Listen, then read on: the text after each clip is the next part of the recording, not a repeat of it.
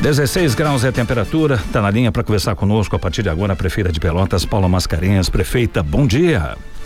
Bom dia, Edmundo. Bom dia, Lenice, e a todos que acompanham a Rádio 10. Prazer em falar com a senhora. A gente não se falava desde aquele debate lá do SIMP, faz bastante tempo já, né, prefeito? É verdade, verdade.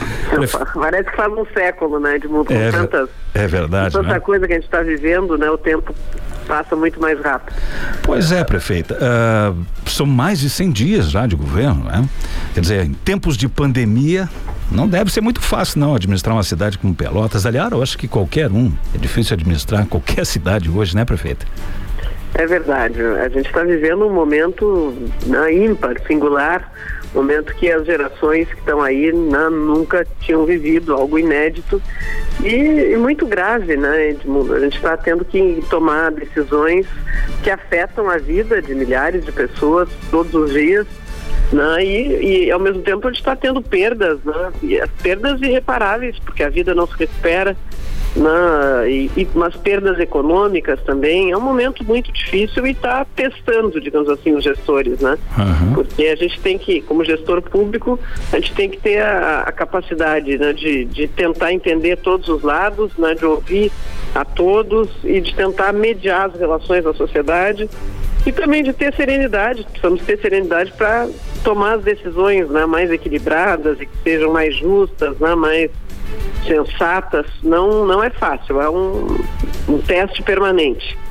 Mas é a nossa responsabilidade, né? não temos como fugir a ela e esses 100 dias uh, foram né, de muito trabalho, de muita conversa, né, de muita leitura e, e para a gente tomar as melhores decisões né, nos trouxeram até aqui. A gente, ainda por cima, neste ano, viveu o momento mais intenso dessa crise. Né? Ninguém esperava que um ano depois de iniciada a pandemia, nós teríamos um momento mais grave, mais crítico. E tivemos isso no final de fevereiro e durante o mês de março. Ainda estamos num momento muito difícil. Então é realmente é bem complicado, mas pois a gente é. tenta fazer o melhor possível. Claro. A senhora prefeita, a, a senhora pretende é, continuar o lockdown nas próximas semanas agora ou não? Ontem nós lançamos um decreto uh, acompanhando, né, seguindo o governo do estado, que flexibilizou. Parece que o Rio Grande do Sul chegou num platô, é verdade que é um platô ainda muito alto né, da curva, uh, mas uh, claro que a gente também entende que, né, que, a, que as atividades econômicas estão assim, sem respirar, precisavam de uma flexibilização, então Uh, o comitê, a gente discutiu no comitê de enfrentamento ao coronavírus decidimos seguir o Estado em algumas coisas, né? o nosso decreto ainda é um pouco mais restritivo do que o do Estado, mas uh, estamos flexibilizando, então a gente permite algumas atividades nos finais de semana, vamos permitir e vamos avaliando, né, dia a dia, para ver se a situação permanece assim, se não se agrava, para a gente poder né, continuar, não precisar ter que fazer novas restrições, que é o que todos esperamos. E prefeita, falando um pouco a respeito da vacinação, né? A gente já atingiu aí mais de 56 mil pelotenses que receberam pelo menos a primeira dose da vacina contra a Covid-19. Mais de 16% da população total do município. Agora também começou a vacinação contra a gripe. Como que a cidade aí está preparada para continuar essas duas vacinações aí conjunto, né? Uh, Helenice, pois nós temos no, no, site oficial né, essas 56 mil doses, mas na verdade existe um delay entre o cadastramento das doses aplicadas né, e, a, e, a, efetiva aplicação. Então, na verdade, nós já estamos beirando 70 mil uh, pelotenses vacinados. Vamos continuar vacinando nessa semana, estamos vacinando nas escolas. E a gente tem a expectativa de, com a sobra das doses, ser possível uh, vacinar também os uh, idosos de 60 anos na, no final de semana que vem. Isso a gente vai confirmar ao longo da semana. Uh, e estamos muito orgulhosos do trabalho que vem sendo feito na, na imunização.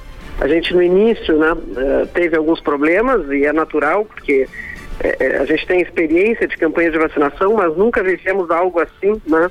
Muito, todos querendo se vacinar e as doses insuficientes, então a gente pagou algum, um preço ali no início do, do processo, mas aprendemos com os erros e em seguida conseguimos melhorar o sistema que agora é uma unanimidade, é impressionante assim que a gente recebe de elogios, de agradecimento para que, por aquele sistema do drive-thru.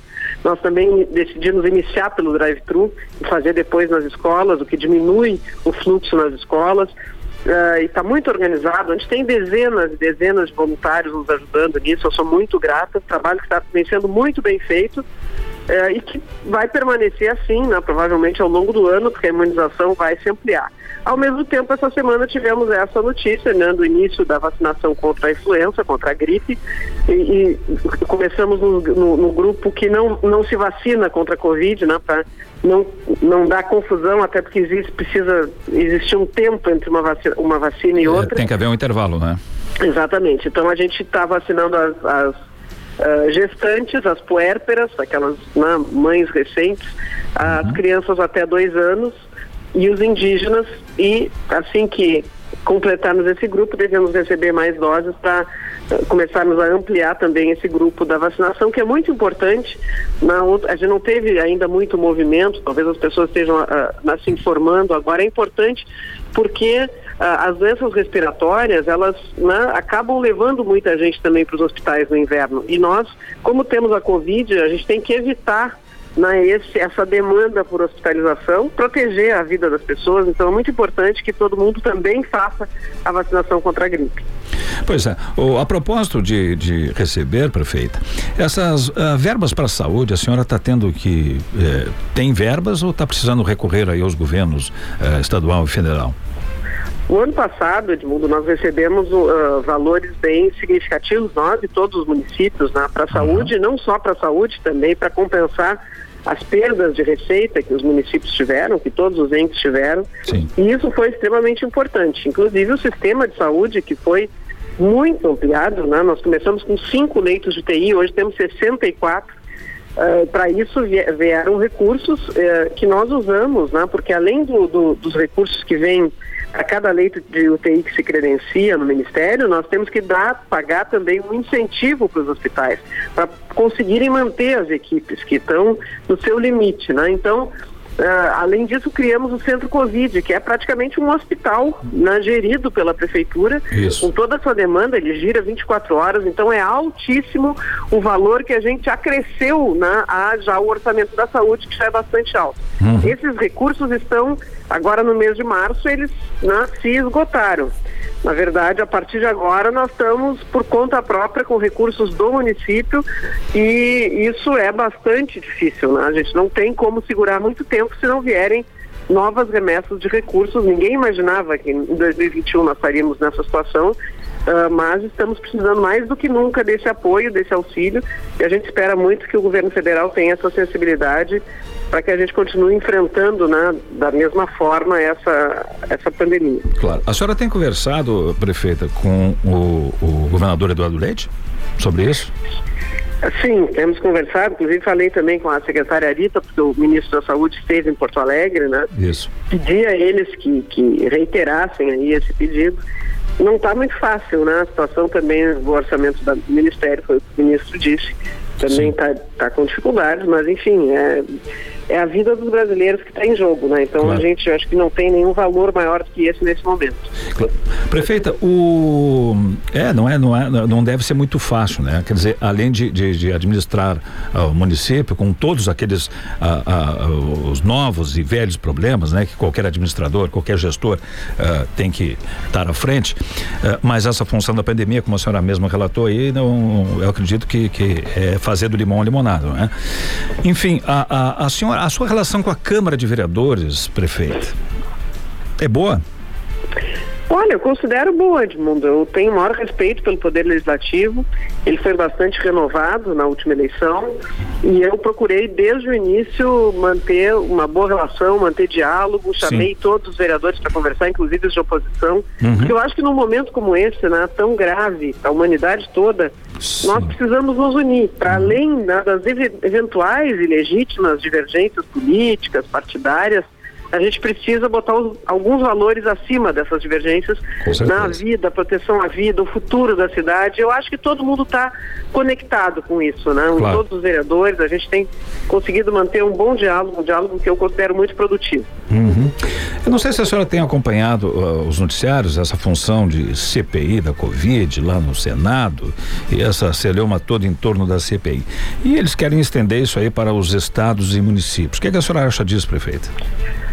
Olha, Edmundo, eu acho que isso é uma, uma, briga política, né? Que ontem o nosso representante, o presidente da FNP, ex-prefeito de Campinas, Jonas Donizete, ele disse que com isso estão né, querendo criar uma cortina de fumaça. Uhum. Botando um objeto de CPI amplo como esse, ou seja, investigar os municípios todos, 5 mil e tantos municípios brasileiros, os estados e a União, é para não investigar ninguém. Claro. No entanto, e eu reitero isso, os municípios não têm nada a esconder, os números estão aí nos nossos sites da transparência, os documentos estão. Pelotas não tem nada a esconder. Se me chamarem lá no Congresso para apresentar os números, apresentar como é que nós gastamos os recursos uh, da Covid, eu estou pronta, de malas prontas para deixar tudo muito claro, porque a gente não tem absolutamente nada a esconder. Fizemos o melhor que pudemos, temos uma, um, uma média de vacinação hoje acima da média do estado e da média do país, uma média de mortes abaixo da média do estado e da média do país. Tivemos um, um trabalho de muita união com hospitais. Eu acho que a gente Uh, né, apesar de todas as perdas que tivemos, e obviamente que isso é, é absolutamente lamentável e irrecuperável, como eu já disse, uhum. nós enfrentamos da melhor maneira e não temos nada a esconder. Eu espero que o Congresso faça a sua parte, né? E cada um, claro. nós temos uh, justamente assembleias legislativas e câmaras de vereadores para investigar, se for o caso, as questões em cada um dos entes, né? Ao Congresso Nacional cabe uh, investigar as, as, relações da União. Mas, enfim, eu, eh, como eu te disse, né, a gente não tem. A gente está preparado para o que for. Muito bem. Prefeita Paula Mascarenhas, forte abraço para a senhora, sucesso na sua gestão e parabéns pela administração desses mais 100 dias frente a uma cidade como Pelotas, com todas essas dificuldades que é, a gente é sabido por todos os brasileiros, todos os pelotenses. Um bom dia para a senhora, obrigado pela entrevista, viu, prefeita? Muito obrigada, Edmundo, Helenice, um grande abraço, uma boa semana para todos nós. Um bom dia, prefeita Paula Mascarenhas, obrigada pela sua participação hoje no Redação 10. Obrigada, tchau, tchau.